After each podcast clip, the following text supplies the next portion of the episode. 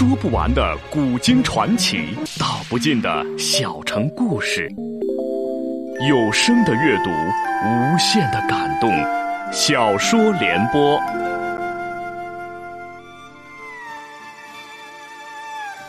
三国末年，司马氏把持魏国朝政，不惜私养死士，以暴力暗杀政敌。浑浊的世道，让名动天下的竹林七贤也难独善其身，深深卷入其中。请听吴畏撰写的《中国古代大案探奇录之竹林七贤》，由时代播讲。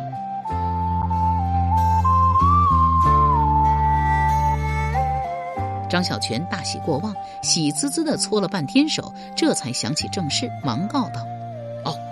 昨日刘先生来过后啊，我便去了市集，托中间人放话寻找韩江，称施主只想要回书册，别无其他。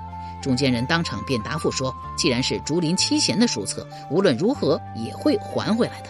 怎么才过了一晚，韩江人就被杀了？刘玲问道。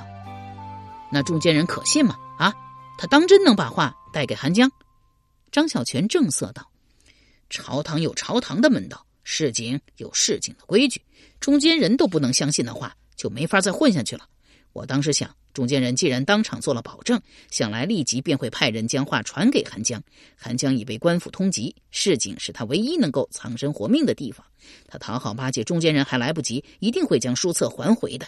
哪知道，又揣测道：“哎，会不会是昨晚韩江去东园还书，途中出了意外，被人杀了，书册也被抢走？他被杀的地方？”不是正在东市通往东园的路上吗？刘玲居然觉得有理，道：“果然如此的话，一定是那中间人在捣鬼啊！哎，除了他，再无他人知道韩江会还书册了呀。”张小泉正色道：“刘先生，你会怀疑你恩师所受学问不是正统吗？”刘玲一正答道：“当然不会啊。”张小泉道：“市井也是一样，没有人会质疑中间人的品性。”刘玲道：“但中间人毕竟只是个人，只要是人，就会受到世俗名利的诱惑。比如你我，你爱神刀啊，我爱美酒，均是人之弱点，容易被人利用啊。”张小泉道：“中间人除了是个人外，身上还压着祖辈父辈经营积累的名声，这既是光环，也是重担，会时刻提醒他为人处事的原则。”听闻此言，刘玲忽然想起镇南将军诸葛诞来。且不论诸葛诞与司马氏联姻及其次女因为亡灵儿媳而遭诛杀一事，其堂兄诸葛亮、诸葛瑾在蜀汉、东吴均是股肱之臣，对主上忠心耿耿，这也算是诸葛家族的风范，是压在诸葛诞身上的重担。他既是魏臣，又怎能反魏？除非司马氏代魏自立，他方会奋力反击。而今并没有到那一步，天下依旧是曹氏天下，中原依旧是魏国中原。在没有郭太后守诏的情况下，诸葛诞是万万不会发难的。怕是刘宝和吕安都要白走一趟，嵇康最后的希望也要破灭了。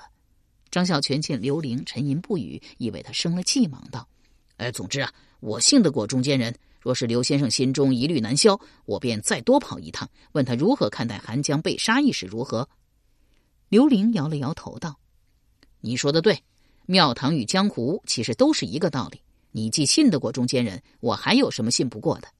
张小泉道：“可援军书是先生之物，总得寻回来呀。”刘玲心中一动，忙问道：“哎，那中间人将话带给韩江后，如果不出意外，韩江是一定会将书还回来的，对不对？”张小泉道：“是啊，别说韩江现下。”处境艰难，就算他没有被官府追捕，收到风声，也不会不遵照中间人规矩行事的，否则就再无立足之地了。刘玲道：“假如韩江昨晚只是因庞氏外出，并没有将书册带在身上，又会如何呢？”张小泉道：“那么他同党也会按照中间人的嘱托，把书册还回来。”刘玲道：“但目下我连袁军书的影子都没有看到，所以。”那本书一定是被凶手拿走了。张小泉道：“先生也相信韩江是往东原还书途中被人杀害的。”刘玲点头道：“目下看来，这是最合理的解释。又沉吟道：“凶手到底是因为韩江的真实身份杀人，还是为了袁军书，亦或两者兼而有之啊？”张小泉很是不以为然道：“一本破相术书能有什么奥妙之处？你争我夺已是稀奇，竟然还值得为之杀人？况且除了韩江自己，谁还会知道昨晚他要去东园还书啊？还专程等在半路杀人夺书？”刘玲道：“张铁匠分析的极有道理。如此啊。”韩江便该是因为他的真实身份被杀了。张小泉大奇道：“韩江还有什么真实身份？”追问之下，他才知道对方竟是东吴探子，一时悚然而惊。刘玲道：“你那位无所不知、无所不能的中间人会不知道吗？”张小泉道：“即使知道，应该也会装作不知道。”哎，刘先生，别拿大道理去压人啊！天下三分，江湖却只有一个。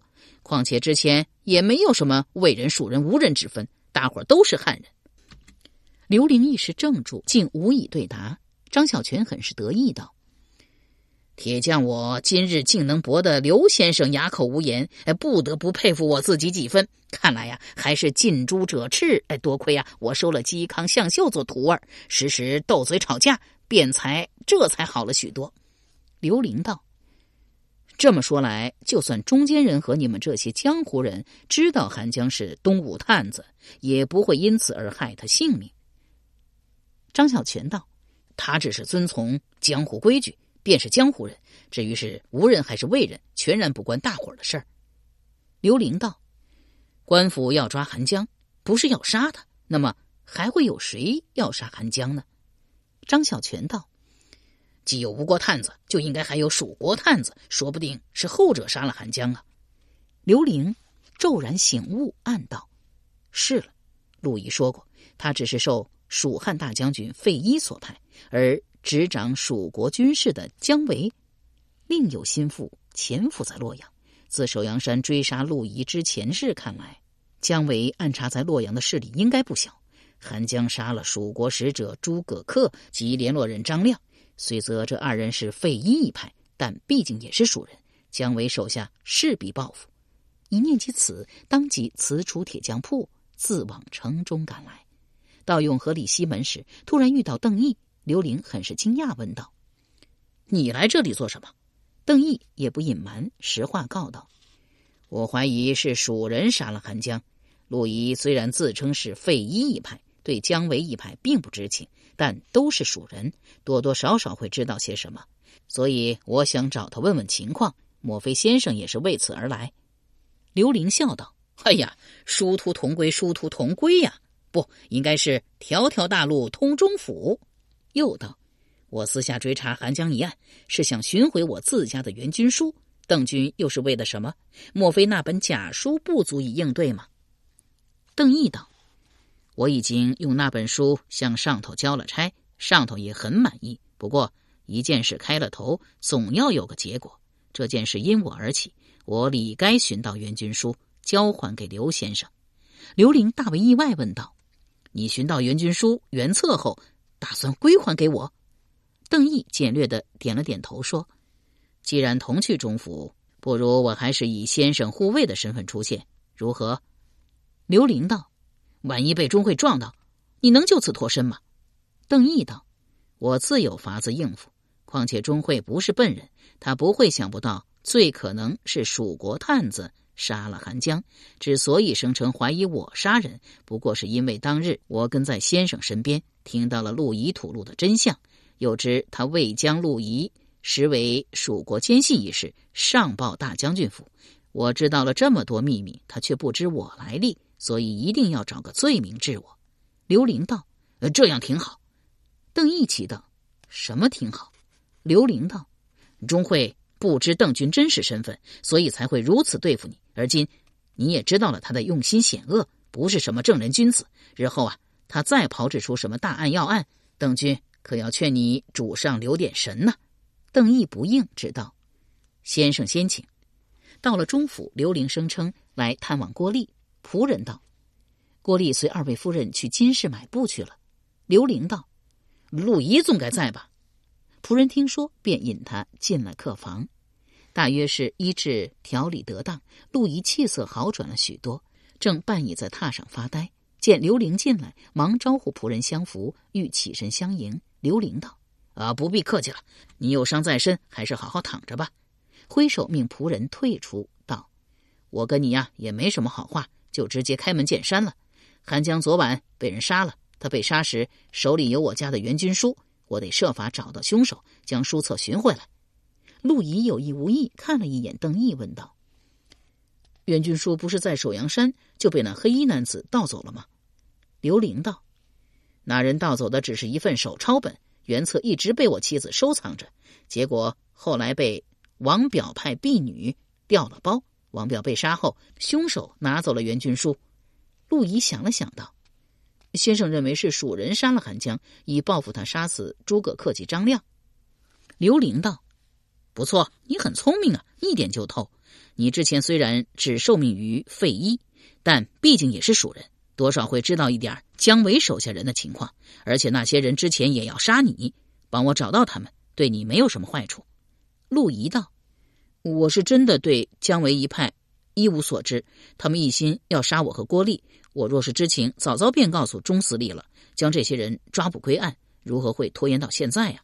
又道：“不过是一本相术书而已，想来韩江杀死王表才是主要目的，取书不过是顺手为之。”杀死韩江的凶手亦是如此，根本不知道袁军书对先生的重要性。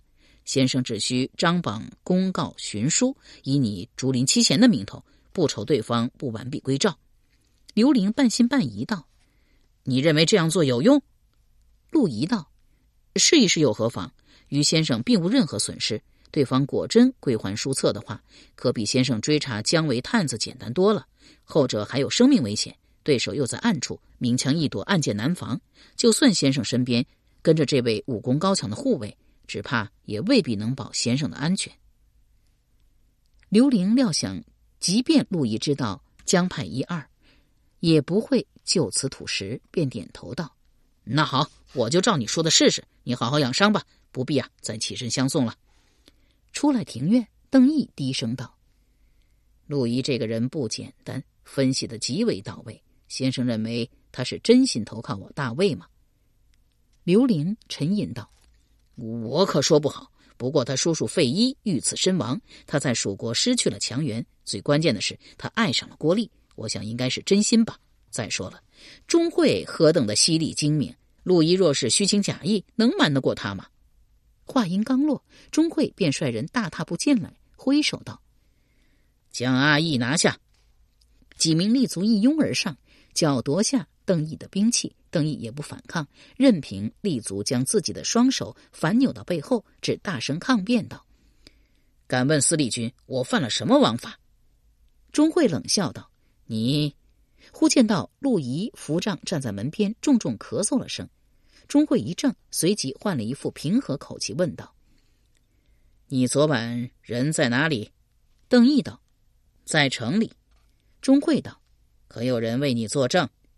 邓毅道：“我过去一趟金市买药，药铺店家可以作证。当时已经入夜，城门封闭。司礼军想将城外的杀人案算在我头上，是万万不可能办到的。”钟会居然点点头，命立足松开了邓毅，却不归还兵刃，又道：“你的佩刀暂时由司隶府保管。”等比照过韩江身上的伤口，确认你没有杀人嫌疑后，再行归还。邓毅道：“这是我防身兵刃，不能离身。”钟会道：“这是例行公事，得罪莫怪啊！来人，送刘先生和他的护卫出去。”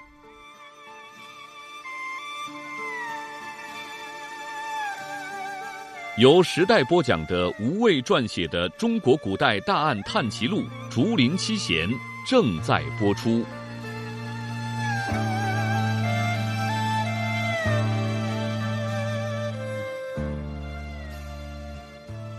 等刘玲和邓毅离开，钟会这才进来陆毅房间，问道：“你为何阻止我逮捕阿义？莫非你知道了他的来历？”陆毅道：“我不能完全肯定。”只是这个阿义体貌身形跟当日在首阳山出现的黑衣男子很是相像。钟会骇然大惊，忙问道：“你是说阿义就是当日跟你和灰衣女子佩娘交手的黑衣男子？”陆仪道：“他第一次随刘先生出现时，我便有所怀疑。适才他走进床榻，我看到他的手，那是一只强壮有力的握刀的手，所以愈发肯定他就是当日那黑衣男子。”钟会道：“你有几分把握？”陆仪道：“六七分吧。”钟会来回踱了几圈，道。我听说大将军府养有一批武功高强的秘密杀手，专门做一些司马大将军不方便处理的事。莫非这阿义就是其中之一？可刘玲怎么会跟他来往这么紧密？陆仪道：“司礼君没有看出来吗？阿义名为护卫，却无半分护卫的卑微。刘先生大概也是被迫的。”钟会道：“这我倒是看出来了。”他们第一次来的时候，我让阿义出去，他不肯听从。刘玲也只是无可奈何的笑。原来如此，想到自己未将陆仪之事上报大将军府，或许是司马师听到了什么，有意派心腹来刺探。想到司马氏手段歹毒，即使是至亲之人也不留情面，不禁有些恐惧。陆仪忙安慰道：“司礼君不必烦扰，不管这阿义会不会向司马大将军打小报告。”司马大将军不问，司礼君便不必提起。司礼领三府、三河、弘农七郡，主察举非法，无所不究；处理敌国奸细事务是职责所在、分内之事。而司马大将军有多少军政大事要处置，不必连这等琐碎小事都知道。钟会骤然醒悟道：“嗯，你说的极是。我堂堂司礼校尉。”位高九卿，难道还会怕一个见不得光的杀手？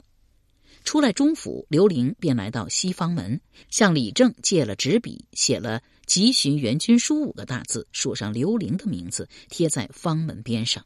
李正很是不解道：“刘先生要寻书，最好啊，请官府张榜公告，至少也要把这张纸贴在城门或是市集等人来人往的地方啊。”刘玲道。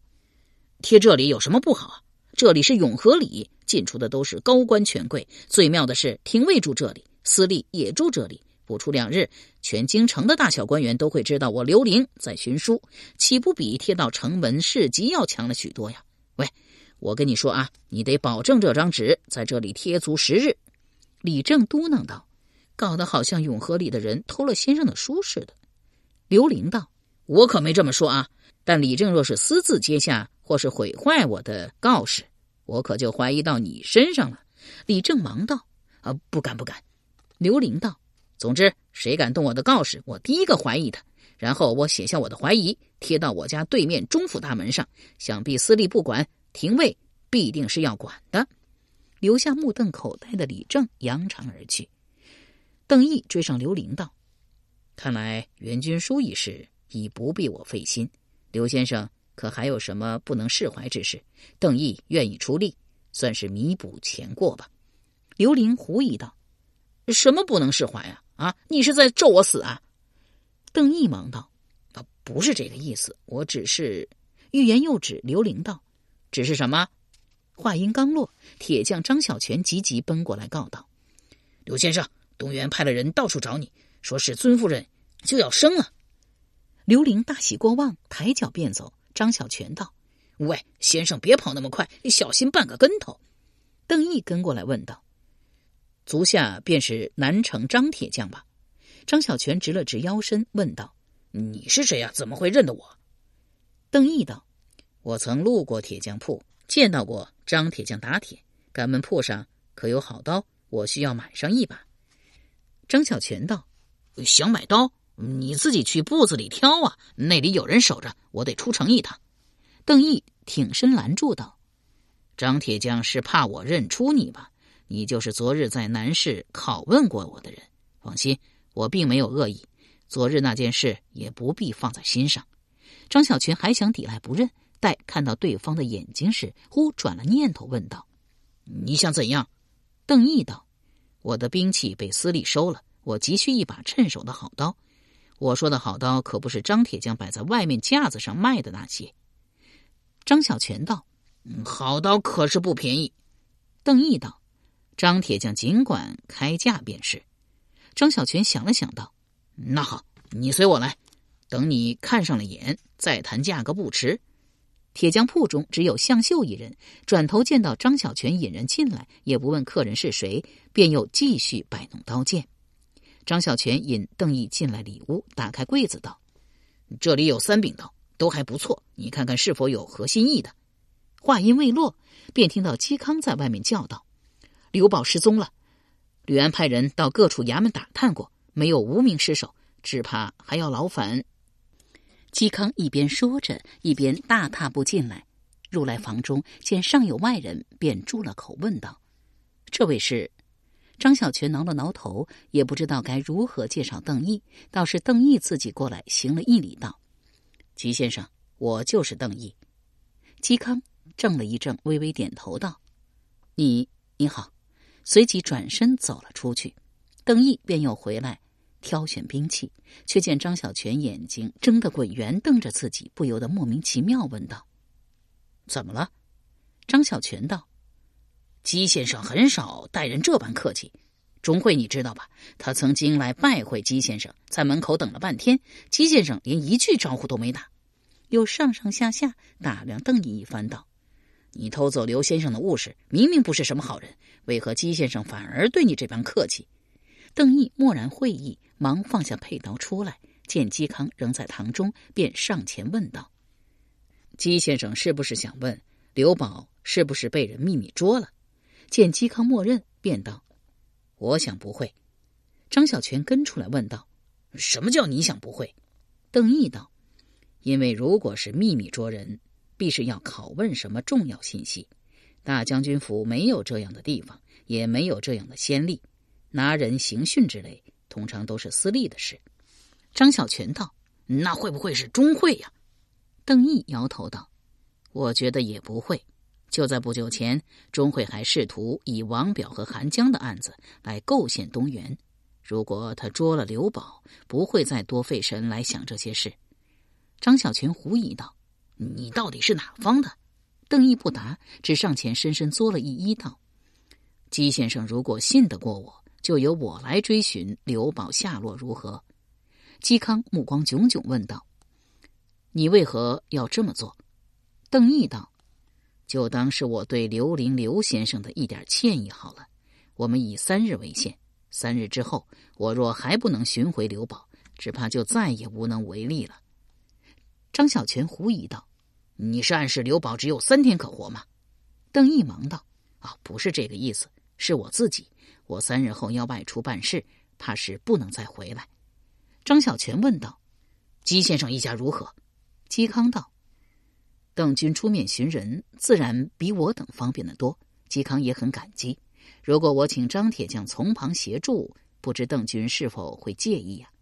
言外之意仍是不信任邓毅，想让张小泉从旁监视，但他语气温和平稳，听起来令人如沐春风。毫无不快之感，邓毅躬身道：“一切但凭姬先生吩咐。”嵇康道：“甚好，多谢。”又大致说了经过行情。刘宝是夜半自行离开了东园，嵇康一早才发现，以为他去了南城驿馆拜访老友吴光。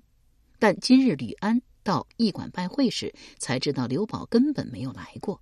张小泉道：“会不会是去了别的朋友家？”嵇康道。而今我们几个老朋友都住在东园，刘宝不会再去别的地方。我担心的是，张小泉道：“吉先生担心什么？”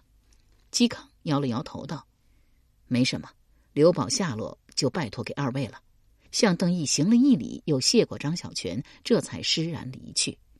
邓毅一直送出门外，再回身时，张小泉已取了一柄长刀出来，告道：“我猜你武功走的是刚猛路数。”这把刀应该最合适。邓毅道：“多谢，明日我便会把钱送来。”张小泉道：“虽然你在帮姬先生的忙，但那是你自愿，我是不会因此给你减钱的。”邓毅道：“那是自然。”张小泉道：“这个刘宝就这么大半夜的消失了，一点线索也没有，我们要如何寻起啊？”邓毅道：“我猜姬先生最担心的是。”刘宝已经遇害，不妨就从这点开始找起。张小泉大吃一惊，问道：“什么遇害？你是说刘宝已经被人杀了吗？”邓毅道：“昨晚韩江被人杀死在洛河边，凑巧在东市通往东园的路上，而刘宝离开东园前往南城驿馆，也要经过那条路。如果他刚好撞见了杀人，也许会被凶手顺带灭了口。但这只是一种可能。我们不妨到韩江遇害地点，看是否能在现场找到两个人的血迹。”刚要转身，却又被张小泉一把扯住，愕然问道。怎么了？张小泉道：“为什么你们都这般聪明，转瞬就能想到这些，我却总是拐不过弯来？”邓毅笑了笑道：“人有一样绝活就已经足够了。张铁匠武功盖世，还有什么不满足？”由时代播讲的无畏系列小说《竹林七贤》，今天就播送到这里，请明天继续收听。